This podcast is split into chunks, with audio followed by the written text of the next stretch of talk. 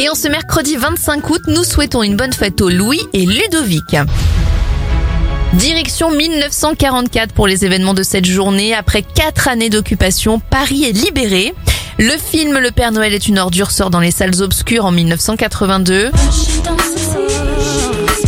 Et plusieurs disparitions, hein. la chanteuse Alia en 2001, Neil Armstrong en 2012 et le philosophe Nietzsche en 1900. Il a frais, il a tout compris. Bon anniversaire à Xavier Niel, aujourd'hui le patron de Free, il a 54 ans, Tim Burton en a 63, 51 pour Claudia Schiffer et 41 ans pour